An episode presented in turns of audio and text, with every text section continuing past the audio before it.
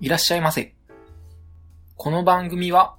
僕の身の回りで起こったことや体験したことなどを語っていく音声プログラムです。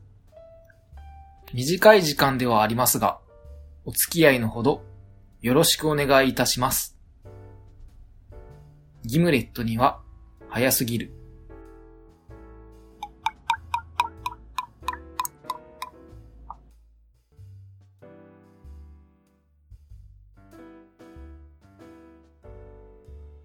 今回は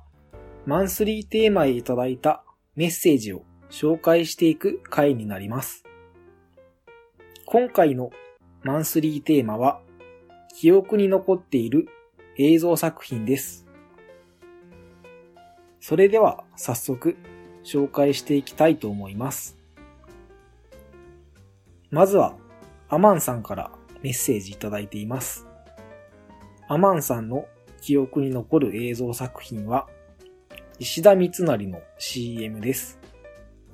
これは、えっと、画像付きで送ってもらったんですが、YouTube の方に動画があるんですけど、石田三成チャンネルというものが YouTube の方にあって、それをチェックしてみたんですが、おそらくこの作品は3回から4回はまずリピートしてしまうはずです。そして1週間は頭の中でこの CM がリピートされると思います。僕はこれをアマンさんに教えてもらって、今月の初めに見たんですが、今もたまにふとした時に頭の中で流れてくる、そんな作品です。これが記憶に残る作品なのだなと再確認しました。ということで、アマンさんからは石田三成の CM を教えていただきました。アマンさん、ありがとうございます。続いては、ももさんからいただいています。ももさんは、たくさんありますが、今、パッと思いついたのは、おまんら、許さんぜよ、スケバンデカの場面です。顎のほくろの南野陽子さん、ヨーヨーが流行りました。とメッセージをいただいています。おまんら許さんぜよ。あのセリフはとても有名ですよね。確か、スケバンデカは3代目までいたんでしたよね。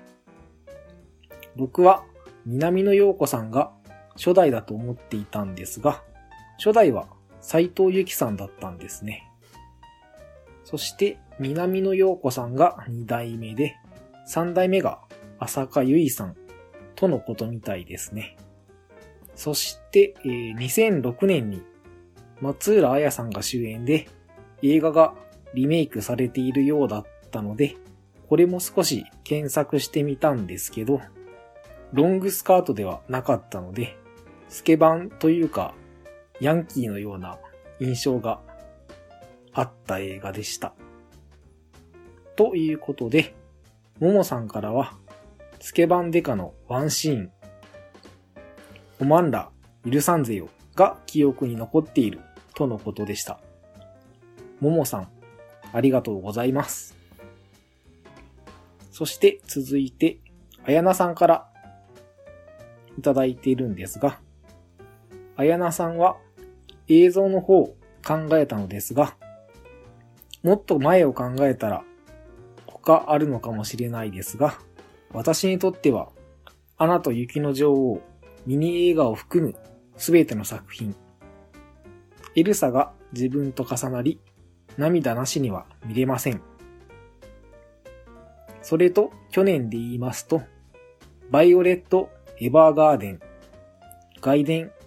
永遠と自動手記人形です。二度見に行きましたので、きっとこれだろうなという感じで、一度見てくださいと言いたいです。涙なしでは見られません。最後も泣いてしまいます。両方アニメになってしまいました。かっこ笑いとメッセージをいただいています。アナと雪の女王、当時はかなりロングランをしていた記憶がありますし、あと小さい子が滑り台の上とかで真似をしながら遊んでいたのを見た記憶もあります。それとですね、僕の働いている店のオーナーの娘さんも、確か、アナと雪の女王のキャラクターが好きと言われていた記憶があります。ただ、僕はですね、この映像作品見たことないので、そろそろ見ないとかなとは思っています。そして、バイオレット・エヴァーガーデンなんですが、この作品全く知らなかったので、少し調べてみたんですが、とても綺麗な画風の作品でした。そして、バイオレット・エヴァーガーデン。これは人の名前だったんですね。とても気になる作品だったので、深くまでは調べずに、近々見てみたいなと思う作品でした。ということで、あやなさんからは、アナと雪の女王シリーズと、バイオレット・エヴァーガーデンという映画を2作品教えていただきました。あやなさん、ありがとうございます。そして続いて、八部九夫さんからメッセージをいただいています。ピエールさん、こんにちは。八部九夫です。いつも楽しく聞かせていただいています。前の番組も好きでしたが、今回、今回もとても良い番組ですね。BGM も工夫が凝らされていて素敵です。さて、今回、マンスリーテーマですが、私が印象に残っている映像作品は、2006年に公開された映画、シュガースパイフ、風味絶果です。あまりヒットしなかったように記憶しているのですが、主演は当時はまだあどけなさの残る矢倉優也さん。そしてヒロインは、今は残念なことになってしまった沢尻エリカさんでした。そして、矢倉優也さん演じる主人公の祖母、かっこグランマを夏木マリさんが演じており、どこを切り取ってもポストカードになるような、とても映像が美しい映画でした。特にグランマが大切にしている写真と同じ富士山を見に行くシーンがあるのですが、タバコを吹かしながら富士山を見つけ、富士山を見つめる夏木マリさんと、それを後ろで白いブランケットにくるまりながら見守る矢倉優也さんと沢尻エリカさんが本当に美しくて可愛らしくて、ここだけポスターにして飾っておきたいと思うほどでした。内容は言ってしまえばありがちな恋愛映画なのですが、本当に映像が美しく、映画館で見て良かったと思える映像美でした。以上が私の印象に残っている映像作品です。長文失礼いたしました。これからも配信楽しみにしています。とメッセージをいただいています。どれをとってもポストカードになるとおっしゃられていたので、とても気になっていたんですが、いろいろ探してみたんですけど、ちょっと見当たらなかったので、まだ見てないんですよね。あと、うちの近くに以前ツタヤがあったんですけど、ちょっとそこもなくなってしまったので、DVD レンタルも今できない状態なので、ちょっとどうしようかなと思いながら考えているんですけど、近いうちにぜひ見たい作品だなと考えています。ということで、八部九夫さんからは、シュガースパイス、風味絶果という映画を教えていただきました。ということで、いただいたメッセージは以上となります。そして、僕の記憶に残っている映像作品なんですが、まずは、ミュージックエコロジーの CM です。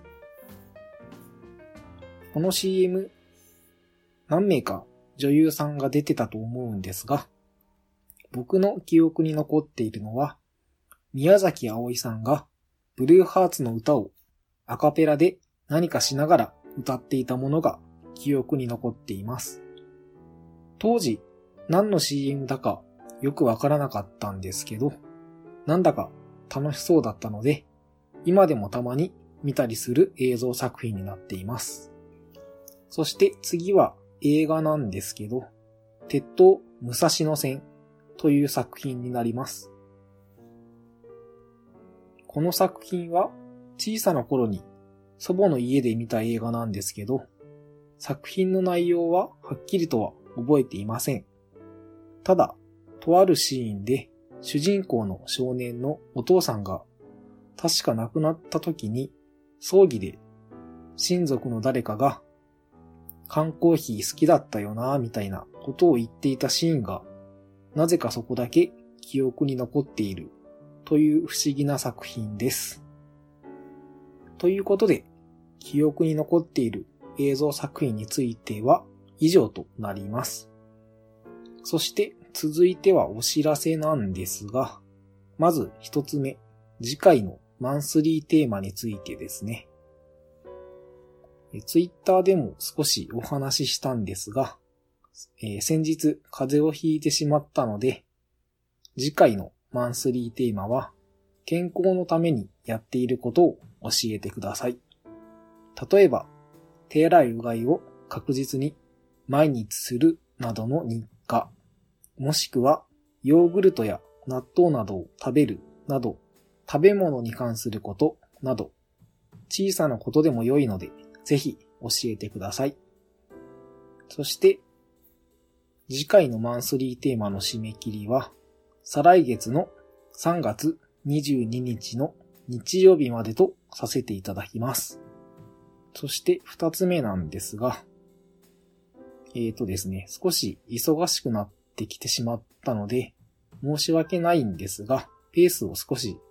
落としていこうかなと考えています。当面は月に2回で、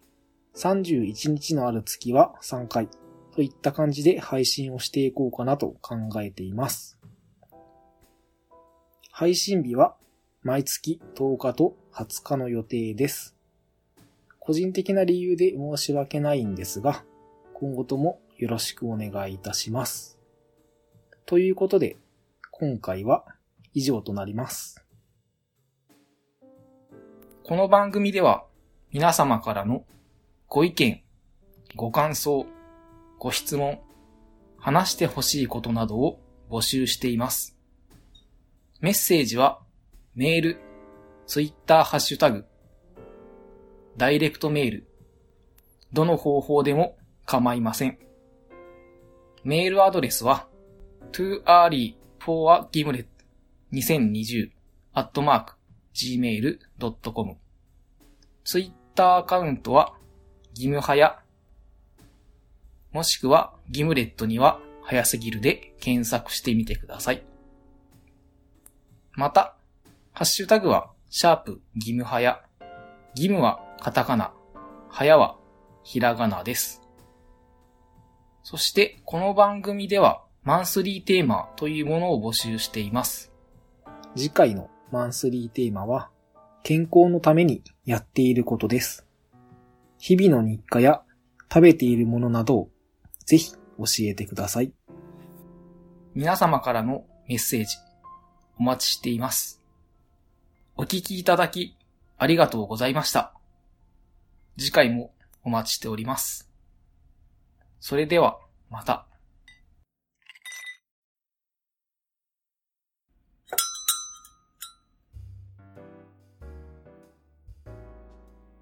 番組終了後に失礼します。ここで訂正とお詫びなんですが、番組中に、ヤギラゆうやさんを、ヤグラゆうやさんと何回か言ってしまったようなので、ここで訂正とお詫びをさせていただきたいと思います。大変失礼いたしました。